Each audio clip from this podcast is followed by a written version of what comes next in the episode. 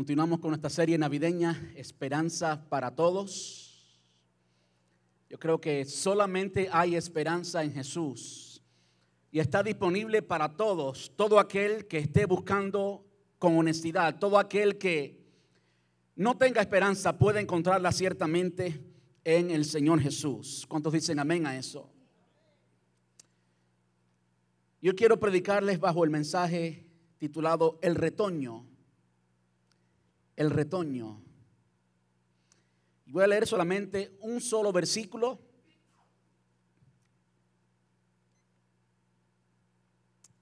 Y es Isaías capítulo 11, versículo 1. Isaías 11, 1. Y en esta ocasión estoy leyendo en la traducción o en la versión más tradicional, la Reina Valera. Y dice así el profeta Isaías, saldrá una vara del trono de Isaí, del tronco de Isaí, perdón. Saldrá una vara del tronco de Isaí y un vástago retoñará de sus raíces. Saldrá una vara del tronco de Isaí y un vástago retoñará de sus raíces. Y yo no sé si usted ve allí plasmada una imagen muy clara de lo que es esperanza. Y aquellos que conocen su Biblia saben que ese retoño y esa vara es precisamente nuestro Señor Jesús, así que no hay un pasaje que ilustre más la esperanza que tenemos en Jesús que lo que muchos llaman el primer evangelio.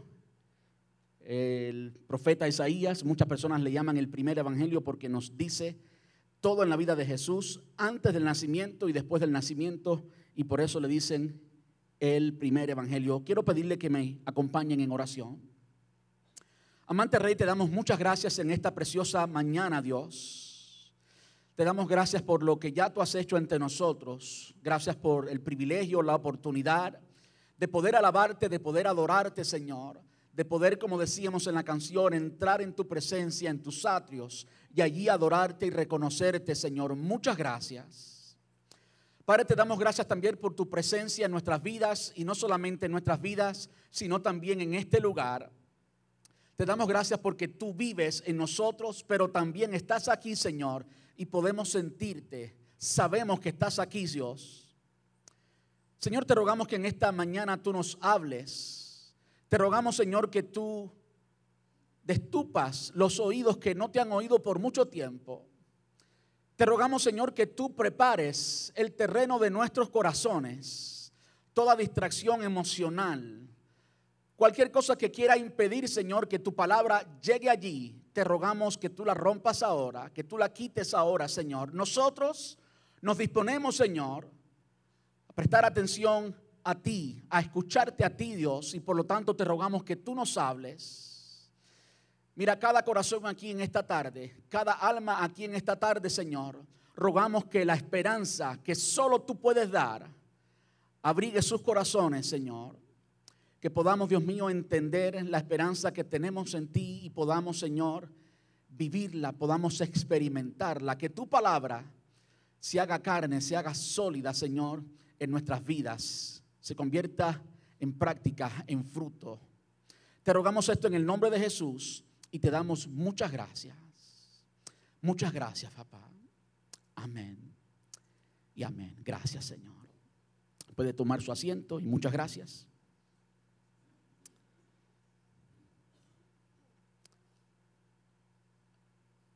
Los que han sido parte de nuestra iglesia por algún tiempo saben que con frecuencia le pido al Señor que simplemente nos hable. ¿Cuántos venimos a escuchar palabra de Dios? Eh, yo también vengo a escuchar palabra de Dios, ¿sabe? Claro, yo ya me he preparado, por supuesto, pero también vengo con esa preparación, con esa expectativa y con la gran responsabilidad de ser el instrumento, solamente el instrumento que da esa palabra. Y muchas veces meditaba esta mañana que cuando estoy orando le pido al Señor que quite aquellas cosas que impiden como acabo de orar hoy. Pero hay algo, hay algo que nos toca a nosotros. Y se, trata de la voluntad. El Señor Dios es un caballero. Él nos ha dado libre albedrío y Él trata con nuestra, con nuestra voluntad. Pero él, él, él, no nos, él no nos tuerce el brazo, Él no nos obliga, no somos robots. De modo que hay cierto aspecto en la voluntad que es importante que nosotros dispongamos. Amén. Así que yo ruego a cada uno de los aquí presentes, los que estén escuchando, que de verdad pongamos de nuestra parte, saquemos cualquier cosa que pueda obstaculizar o intentar obstaculizar que el Señor nos hable hoy y realmente dispongamos nuestro corazón. Amén. En el trabajo con la policía hay un proceso que se usa para identificar eh, a criminales. Y este proceso que se usa para identificar a criminales eh, es un proceso que tiene varias etapas. Y una de las etapas es que cuando hay una víctima, llegan hasta esta víctima y le presentan a la víctima un sinnúmero de, de fracciones humanas, por ejemplo, de narices. Un sinnúmero de narices para que la persona diga, bueno, aquella persona que me atacó, el, criminal, para no ser específico en, una, en un área o en otra, el criminal tenía este tipo de nariz. Y así hacen después con los ojos, como tenía el rasgo de los ojos, cómo eran las orejas, era alto, era bajito, era flaco, era gordo, cómo era. Y emplean a un artista después que la persona ha escogido, después que la persona ha dicho, bueno, este es, esta es la nariz, que yo creo que la persona tenía, lucía así, este es el rasgo de los ojos, esta es la estatura, luce de esta manera, luce de aquella. Hay un artista que dibuja el criminal. Y es impresionante ver cómo muchas veces cuando en efecto tienen el criminal y es la persona que en efecto hizo el crimen, es impresionante ver cómo la persona que dibujó el artista, después de encontrar todas estas fracciones y unirlas en una imagen, muchas veces es casi idéntico. ¿Por qué les digo esto? Les digo esto porque así es la profecía y es la profecía acerca del Señor. No hay un solo profeta que haya dado toda la profecía y mucho menos que haya entendido toda la profecía acerca del Señor Jesús.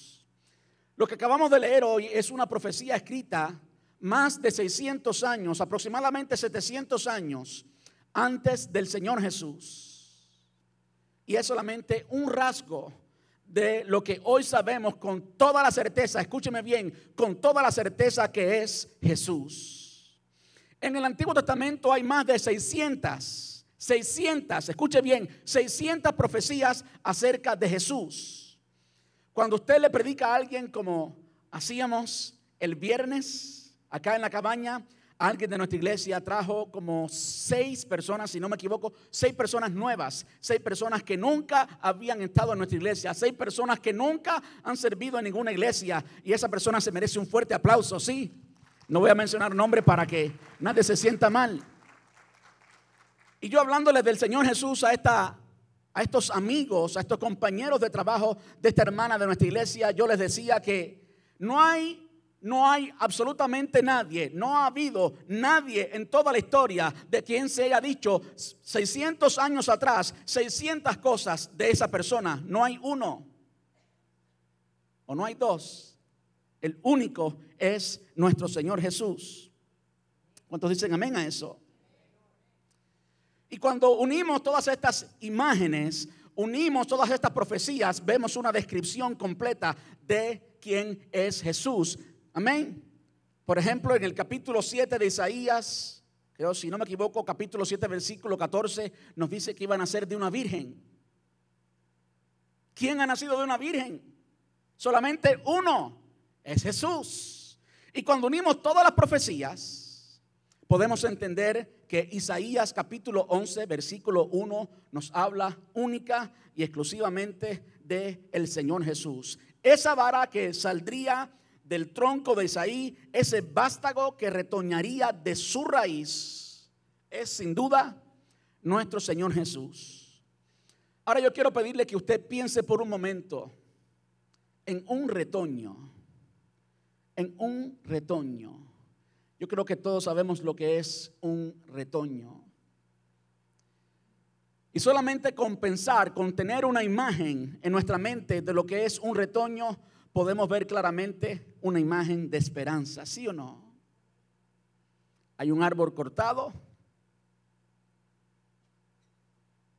que el árbol no existe más. Y muchas veces, aún después que el tronco se ha secado, brota un retoño. Y a mí me encantó esa imagen de esperanza que vemos y que Isaías nos da. 600 o más de 600 años antes de Jesús, ya Él nos estaba dando a ti y a mí una esperanza con esta imagen muy clara que vemos del retoño. Ahora, por supuesto, este retoño nace de un tronco. Lo que dice el versículo es, saldrá una vara del tronco de Isaí. Si usted conoce quién es Isaí, Isaí es el padre del rey David. Es el padre del rey David. ¿A qué se estaba refiriendo? ¿Cómo podemos unir todo esto con el Señor Jesús? ¿Y cuál es ese tronco del cual el Señor Jesús iba a venir después? Quiero invitarle que vaya conmigo al segundo libro de Samuel, capítulo 7. Segundo libro de Samuel, capítulo 7, versículos desde el 12 hasta el 16. Para mí estos versículos son muy importantes y tienen mucho que ver con esperanza y tienen mucho que ver con el tronco. Cuando usted mira un tronco y es un tronco grande, usted dice, y usted se pregunta, ¿cómo pudo haber sido este árbol? ¿Qué tamaño tenía? ¿Qué copa tenía este árbol? ¿De qué habrá sido este árbol? El tronco indica que hay una historia, que el árbol tuvo una historia, algo sucedió. En un momento el árbol creció, pero alguien lo cortó. Y lo que queda es solamente el tronco. El tronco para mí es una imagen de cómo es que alguien pierde la esperanza. ¿Cómo es que alguien pierde la esperanza? ¿Cómo es que un niño nace? No me estoy refiriendo ahora a Jesús, todos los niños nacen y nacen con el deseo de vivir. Nacen luchando por la vida, aún aquellos que nacen enfermos, nacen luchando por la vida. Nacen esperando el día de mañana. Nacen llenos de esperanza, nacen con una vida toda por vivir. ¿Cómo es que ese niño en un momento llega a ser una persona totalmente sin esperanza.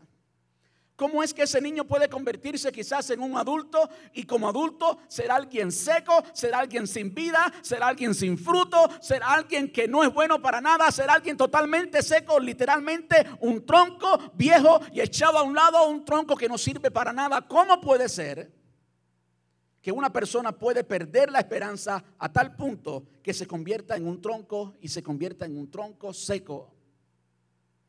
Bueno, en esta ocasión, esto del tronco no se está refiriendo a una persona específica, sino se está refiriendo al pueblo de Israel y en especial a la tribu de Judá. Pero quiero que vayamos al segundo libro de Samuel y veamos un poquito más de la historia. Dice el versículo 12 del capítulo 7 de segundo de Samuel. Y en esta ocasión está hablando um, el rey David. El rey David, el Señor le prometió algo al rey David. Y el profeta es quien estaba hablando con él en esta ocasión. El profeta era alguien que amaba a David, era alguien de la corte, era alguien que tenía una relación estrecha con David. Era alguien que amaba a David y podía decirle a David lo bueno y lo malo. Y digo, qué bueno es tener a alguien así, alguien cercano que esté junto contigo, que te pueda decir lo bueno y lo malo y que pueda hablarte de parte de Dios.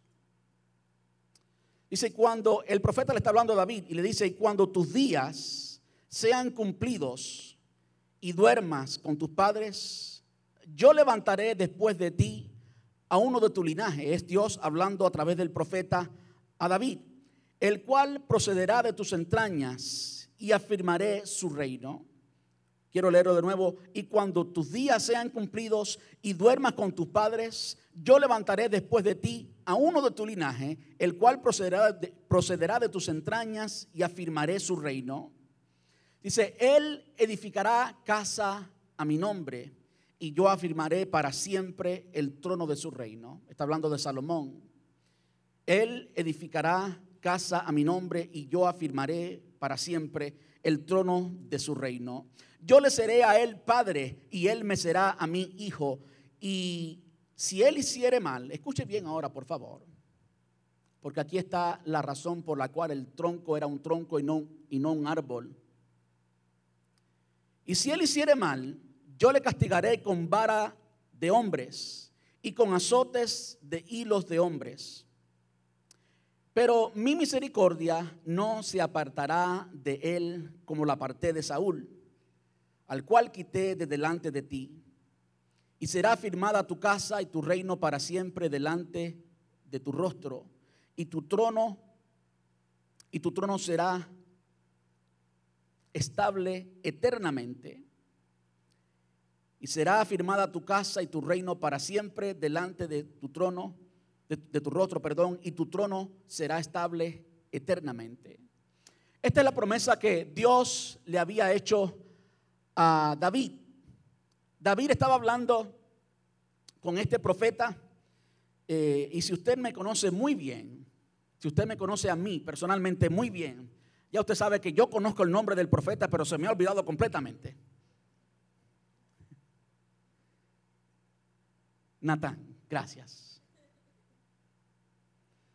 ¿Cuántas veces no he dicho esta historia? La he escuchado desde que, pues, de que tengo uso de razón. Y de repente se me olvida el nombre de Natán. No es, eh, me sucede muchas veces.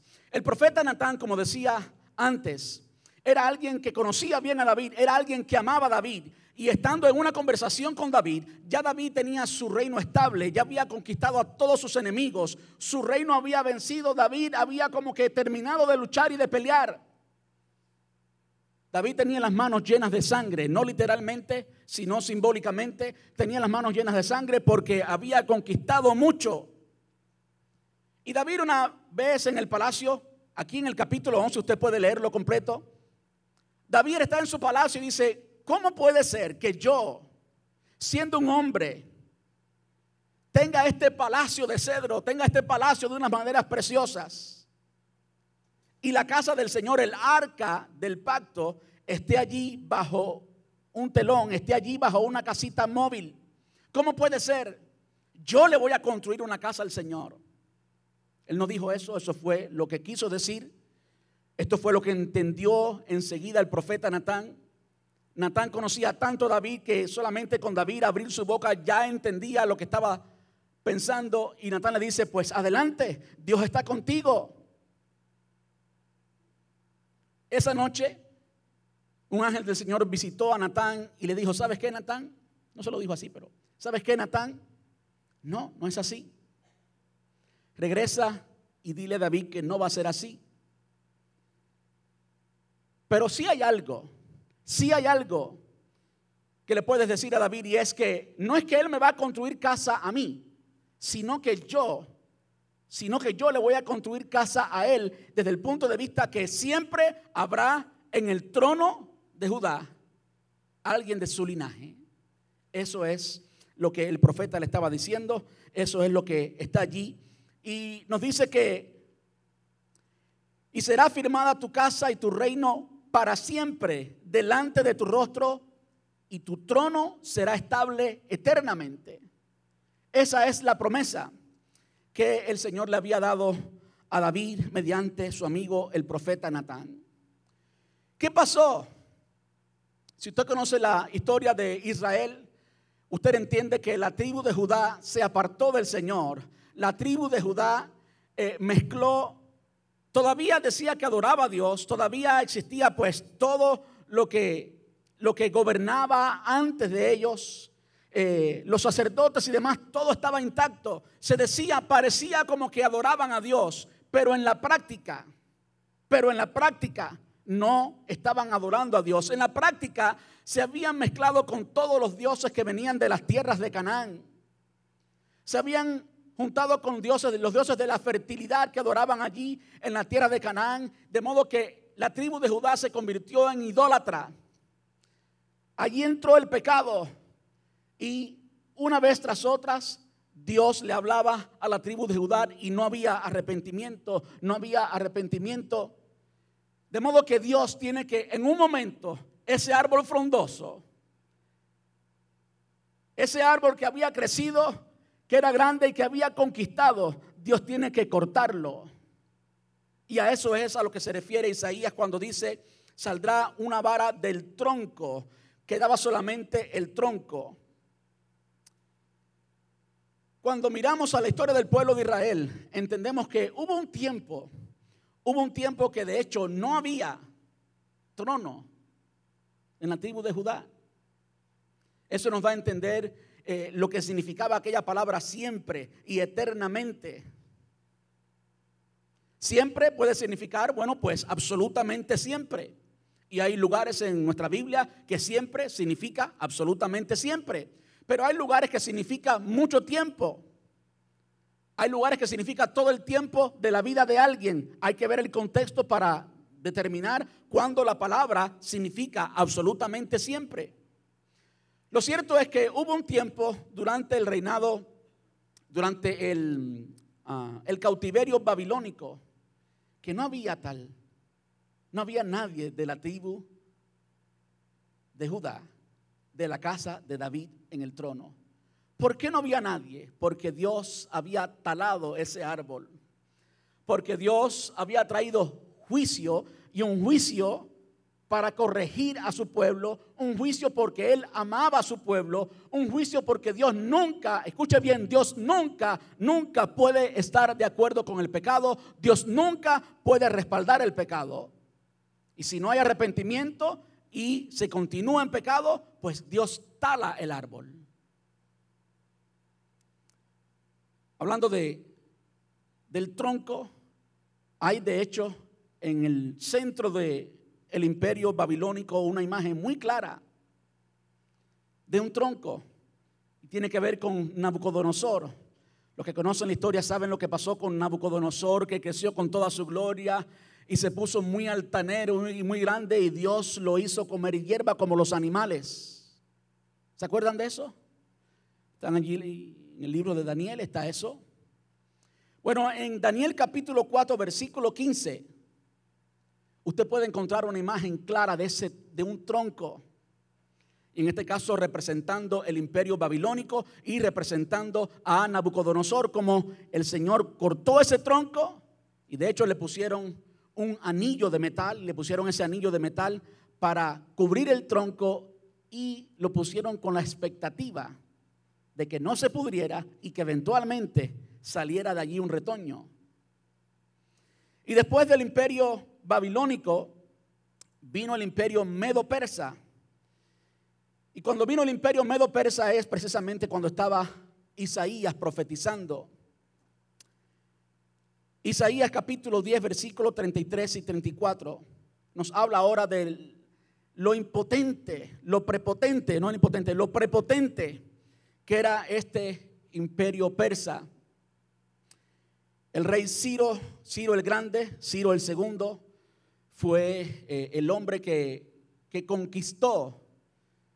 Pero algo sucedió allí mientras, mientras Isaías era todavía el profeta Vamos a ver el versículo 33 y 34 de Isaías capítulo 10.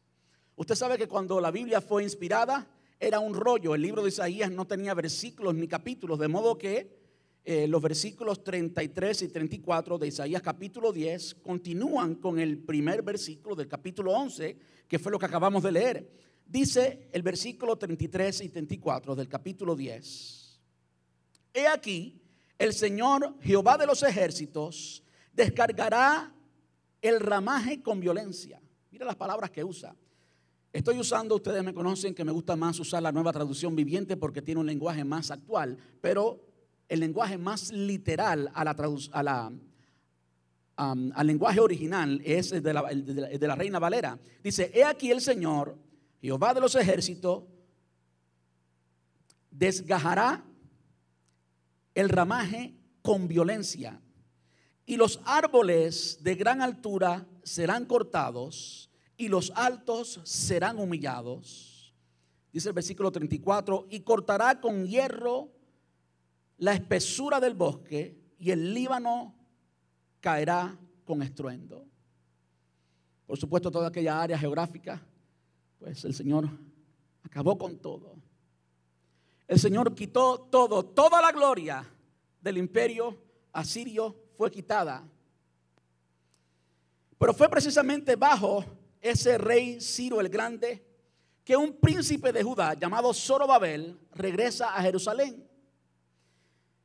Y es entonces que allí en Jerusalén, pues regresa la gloria de Dios a Jerusalén, regresa el, trono davídico a Jerusalén. ¿Por qué les digo todo esto? Porque José, José, el esposo de María, José era un descendiente de David. Era del linaje de David. Y usted puede entender la dimensión a Usted puede entender el tamaño del tronco. Usted puede entender cómo ya se había muerto la esperanza de la tribu de Judá cuando usted mira a José. José era del linaje de David. Cualquier persona esperaría que José hubiera sido una persona muy conocida, de mucha influencia, por ser del linaje de David. Pero cuando vemos a José, vemos simplemente un carpintero, alguien sencillo, alguien sin mucha prepotencia, alguien sin mucha relevancia, alguien que no era tan conocido, vemos a alguien humilde, sencillo. Allí estaba José. Y esa era, esa era la imagen del tronco. Esa era la imagen de desesperanza que tenía la tribu de Judá. No había esperanza para la tribu de Judá. Quedaban unos pocos y los que quedaban no tenían influencia, no tenían poder. Y eso podemos verlo en la persona de José. Pero pero la promesa de Dios todavía permanecía firme. La promesa de Dios todavía estaba en pie. Dios es siempre fiel a su promesa. ¿Cuántos dicen amén? Dios es siempre fiel a su promesa. Entonces, antes de entrar en lo que es el retoño, antes de entrar en, en todo lo que esto significa para el tiempo de la Navidad, para la primera Navidad y para nosotros hoy, tenemos que entender cómo es, cómo es que alguien tan lleno, que un pueblo tan lleno de esperanza termine siendo un tronco sin vida, un tronco inútil. ¿Cómo es? Y la realidad es que no hay esperanza para una vida que está lejos de Dios. No hay esperanza para una vida que está lejos de Dios no hay esperanza. Como hablaba con esta familia el viernes o con estos amigos el viernes. ¿Qué es lo mejor que tú puedes esperar en esta vida? Bueno, los días que vivas. Y por más dinero que tengas vas a envejecer. Y por más dinero que tengas y por como mejor vivas, va a venir la enfermedad y vas a morir. ¿Y después de la muerte qué? Si la muerte es lo único que nos espera, entonces ¿dónde está la esperanza del ser humano? Entonces ¿dónde está el sentido de la vida? Las personas que no tienen a Cristo, las personas que están lejos de Dios, no tienen esperanza. Pero tú y yo que conocemos a Dios podemos tener esperanza. La pregunta es, ¿cómo es que alguien que tuvo esperanza perdió esa esperanza? Se alejó del Señor. Hermanos, es algo serio lo que tenemos en nuestras manos. Es algo serio lo que está delante de nosotros. Nuestra relación con Dios es algo que tenemos que cuidar. Nuestra relación con Dios es algo que tenemos que cuidar. Dios no puede ver que hay un pecado y te convence y tú lo ignoras y continúas en el mismo pecado. Así es como se destruye la esperanza en una persistencia en vivir en pecado. Y podemos ver cómo Dios trató con el pueblo de Israel. Sí, era un pacto diferente, pero era el mismo Dios. Dios sigue siendo santo, ¿saben? Dios sigue siendo santo. Lo bueno es que había una promesa de Dios. Y la promesa fue la que Dios había dado a través del profeta Natán a David hace mucho tiempo. Qué bueno que pueden pasar años, no décadas, sino centenares de años, 700 años, y Dios todavía se acuerda de su promesa. Qué bueno que no hay nada ni nadie que pueda detener la promesa de Dios. Cuando Dios se propone algo, Dios lo cumple. Cuando Dios dice algo, Dios lo cumple. Dios es un Dios fiel y siempre, absolutamente siempre, cumplirá todas sus promesas. Aunque José era alguien insignificante, representaba el tronco, de allí salió. De allí salió, salió el retoño. Y de hecho, por supuesto, no salió de José Jesús nació de una virgen, no salió de José, como, vemos, como hemos visto ya en varias ocasiones, como todos sabemos.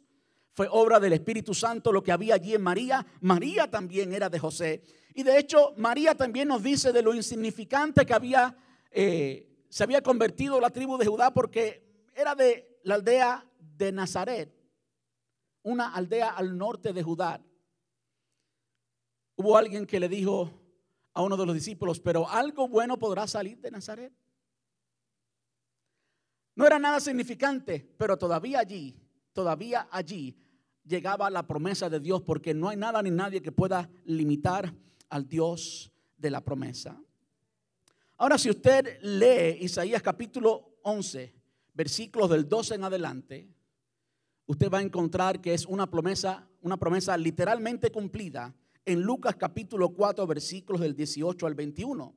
De modo que allí puede asegurarse completamente que se estaba refiriendo a Jesús. El Espíritu de Jehová está sobre mí, me ha ungido Dios para esto, para aquello y para aquello. Es totalmente coherente. Jesús afirmó ser el poseedor, el cumplimiento de esa, eh, de esa ah, profecía que había en Isaías. Usted puede buscarlo, Isaías capítulo 11 y Lucas capítulo 4, versículos desde el 18 hasta el 21. Esto sucedió con la tribu de Judá. Y cuando leemos Isaías capítulo 1, capítulo 11, versículo 1, y leemos que saldrá una vara del tronco de Isaí, entendemos que Isaí es el padre de David, y un vástago retoñará de sus raíces. ¿Qué podemos aprender hoy? ¿Cómo eso nos sirve a nosotros hoy? Usted debe preguntarse siempre, siempre, bueno, ¿y qué?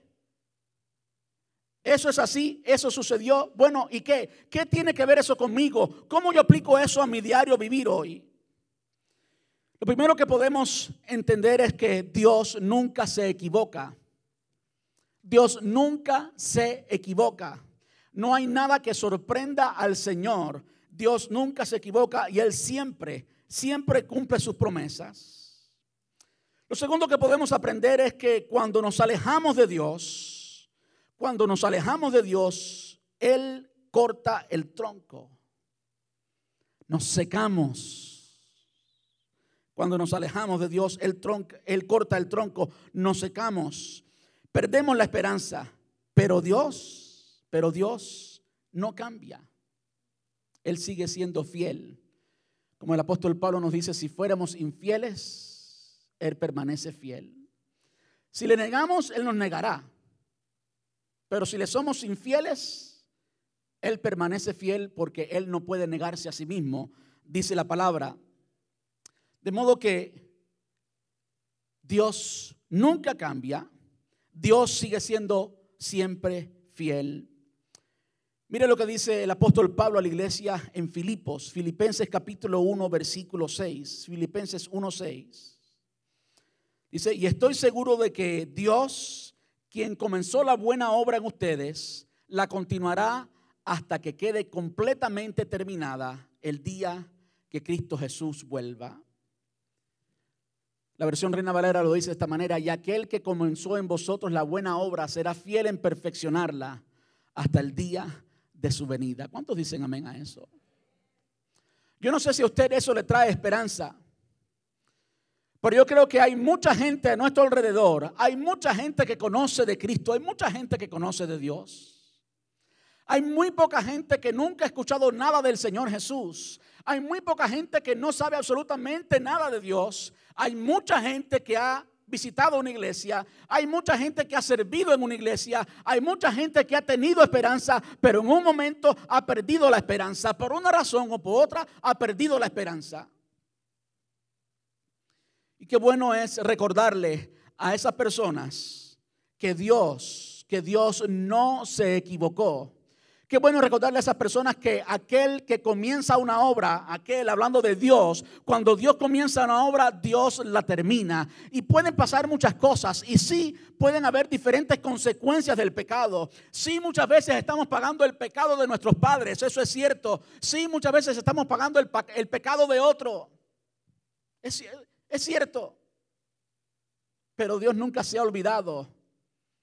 Y Dios en medio del tronco seco, Él puede hacer renacer algo. Así lo hizo con el pueblo de Israel, así lo hizo con la tribu de Judá, así lo hizo en la persona de Jesús. Jesús significaba esperanza para el pueblo de Israel. Yo quiero decirles, es cierto, sí, que cuando el Señor Jesús nació, muchas personas pues esperaban que naciera un conquistador, muchas personas esperaban que naciera un, un líder político, un guerrero.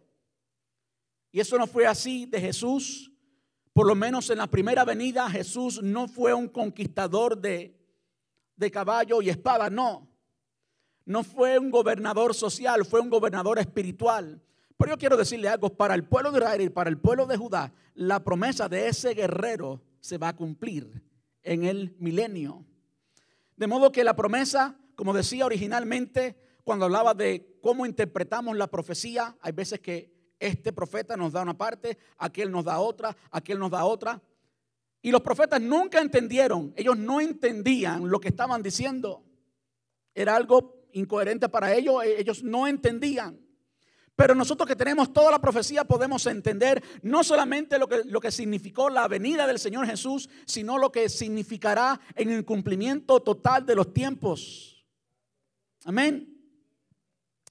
Ahora, ¿qué significa eso para nosotros? Que Dios, aplicándolo a, nuestro vivir hoy, que Dios todo lo que comienza lo termina. Y aunque se hayan perdido las esperanzas, Dios tiene una promesa, una promesa de salvación, una promesa de vida, una promesa que habrá un retoño, una promesa que puede cambiar tu presente hoy. ¿Qué es importante cuando vemos esto de este, esta vara que surgió del tronco? Este retoño. ¿Qué podemos aprender? Bueno, aprendemos que es importante echar raíces y echar raíces profundas y fuertes.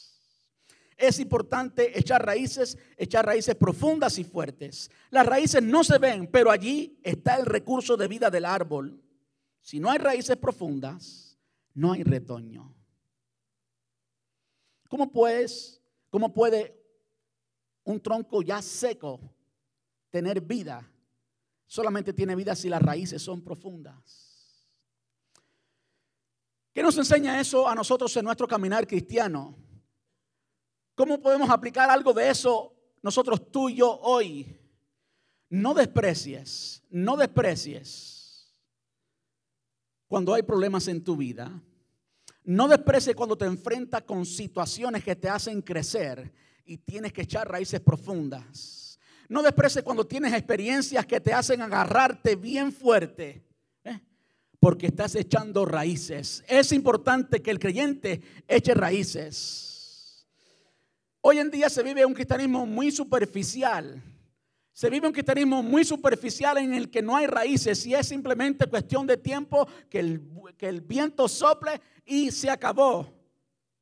Pero yo quiero decirles a ustedes que echemos raíces en el Señor, echemos raíces en la palabra de Dios. Que tanto tú conoces a Dios, que tanto tú conoces de Dios, que tanto tú conoces tu Biblia. Si alguien te pregunta por qué tú crees, qué es lo que tú crees, qué tanto tú puedes decir. Si alguien te pregunta, dime, dame evidencias de lo que tú crees.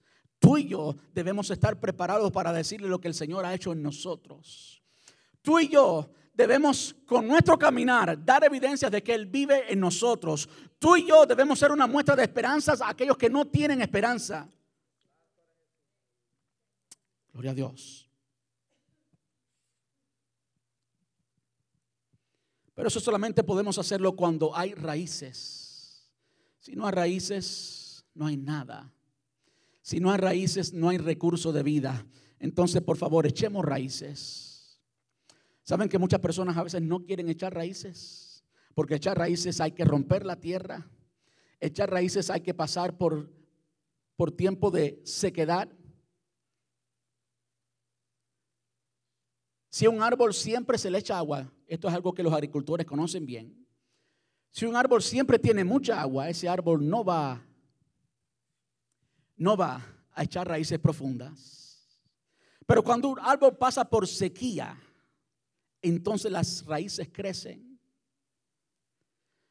Cuando llega el momento difícil a tu vida, no es el momento de rendirte, no es el momento de dudar de la fidelidad de Dios, es el momento de agarrarte de lo que ya sabes, es el momento de tomar tu palabra y decir, este Dios que me habló esto es un Dios fiel, Él no ha cambiado, Él me conoce, ninguna de las cosas que yo he hecho van a, van a sorprender a Dios. Yo tengo esperanza, hay esperanza en mí tú y yo tenemos que echar raíces. A veces las personas no quieren echar raíces porque no quieren que nadie conozca sus defectos. Cuando hablamos en nuestra iglesia de los grupos familiares, hay personas que no quieren ir a un grupo familiar porque simplemente no quieren que lo conozcan bien. Quiere que nadie, pues, que nadie lo moleste. Quiere vivir una vida cristiana superficial, pero yo quiero decirle, la vida cristiana no es venir a un lugar los domingos en que hacemos iglesia. La vida cristiana se vive en la práctica, se vive cuando nos tenemos que perdonar unos a otros, se vive cuando tenemos que amar a una persona que no es fácil de amar, se vive cuando tenemos que soportar los unos las cargas de los otros, se vive cuando tenemos que ser pacientes los unos con los otros. Hecho, eso, perdón, es echar raíces. ¿Qué más podemos aprender de esto? Podemos aprender que nuestra esperanza nunca debe estar basada en nuestras fuerzas. Nuestra esperanza nunca debe estar basada en nuestras fuerzas, en nuestro éxito, en nosotros. Debe estar basada sola y únicamente en Cristo. Nunca creas que eres invencible. Nunca creas que siempre va a ser así. Ese fue el error de Nabucodonosor. Dios rompe con toda prepotencia Dios rompe con toda prepotencia.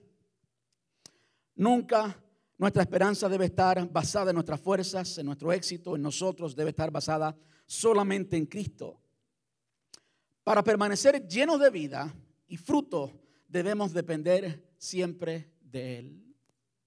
Y eso me recuerda las palabras del Señor Jesús en Juan capítulo 15, versículo 5, cuando Él dijo, yo soy la vid, vosotros los pámpanos. El que permanece en mí y yo en él, este lleva mucho fruto, porque separados de mí, nada podéis hacer. Usted sabe que usted puede, un árbol, especialmente sucede mucho con los cedros, oaks, tantos cedros que hay en nuestra área. Y yo no sé si ha sucedido en su patio. En mi patio hay un árbol de cedro que está medio seco y de vez en cuando se cae una rama. Pero esa rama dejó de estar conectada al árbol, dejó de alimentarse de la savia que viene del árbol hace mucho tiempo. Cuando yo la veo, está allí, está unida al árbol, no está separada del árbol, pero no está conectada en realidad, no se está nutriendo. Cuando yo oigo al Señor Jesús o leo que el Señor Jesús le está diciendo esto a los discípulos, yo digo, esto es muy importante porque tú puedes estar conectado y no ser parte de. Tú puedes ser parte de la estructura y no tener tu corazón.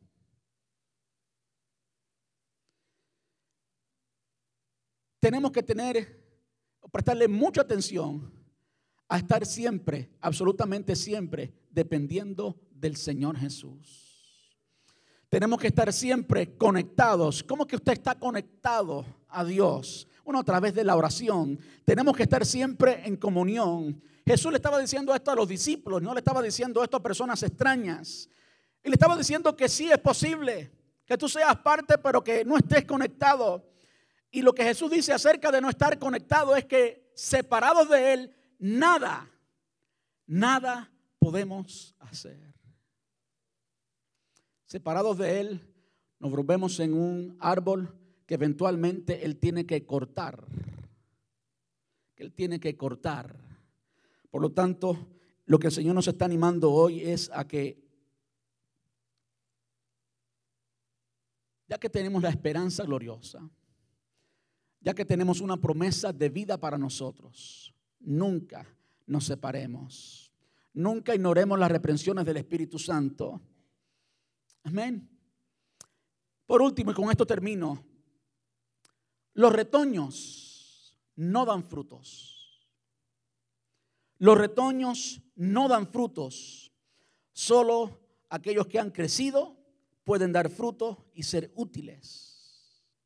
Solo aquellos que han crecido, hablando de retoños, pueden ser útiles y dar fruto. El Señor Jesús físicamente, físicamente hablando, Él creció. Ese niño Jesús que vemos en las escenas de Navidad en un pesebre no fue un bebé siempre, no fue un retoño siempre, sino que Él creció. Y así como Jesús creció hasta cumplir todo su propósito, así debemos crecer cada uno de nosotros y dar fruto. La pregunta es, ¿qué tanto fruto estás dando? ¿Qué tanto amor estás dando?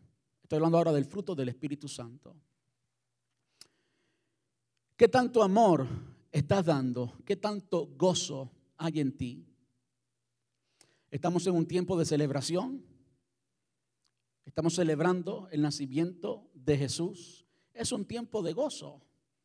Yo sé que el mensaje de hoy nos habla de la ausencia de esperanza y ha sido un mensaje un poco quizás extraño para ustedes, hablando del tronco y hablando de la sequedad, porque saben, es allí donde el Señor quiere traer vida.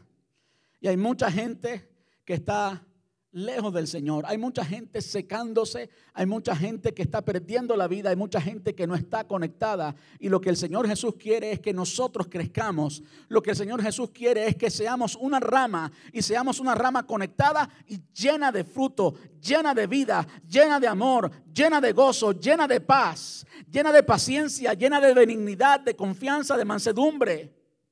Eso es lo que el Señor quiere.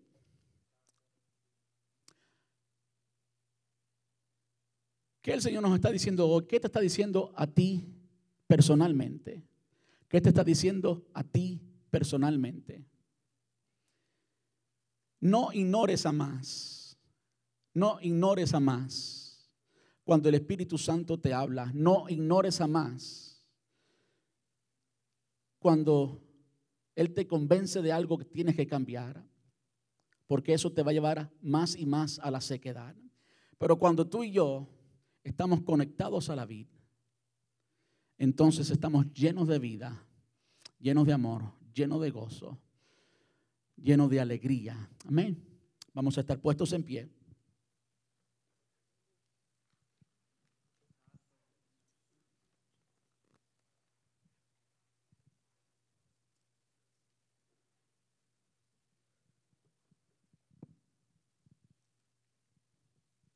Gloria a Dios. Yo no sé si hay alguien entre nosotros hoy que está apartado del Señor.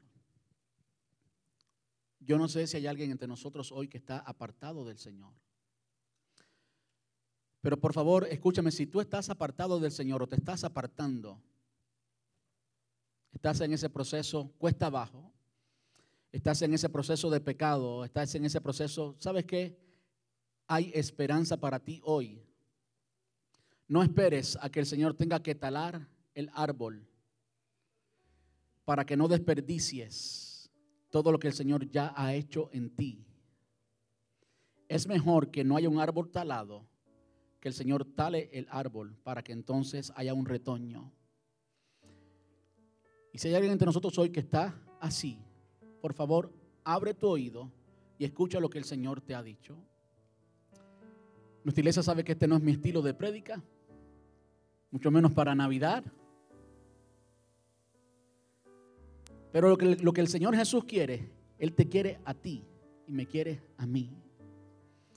Y sabes que cuando alguien insiste en continuar ignorando al Señor, sí llega el momento que el Señor tala el árbol.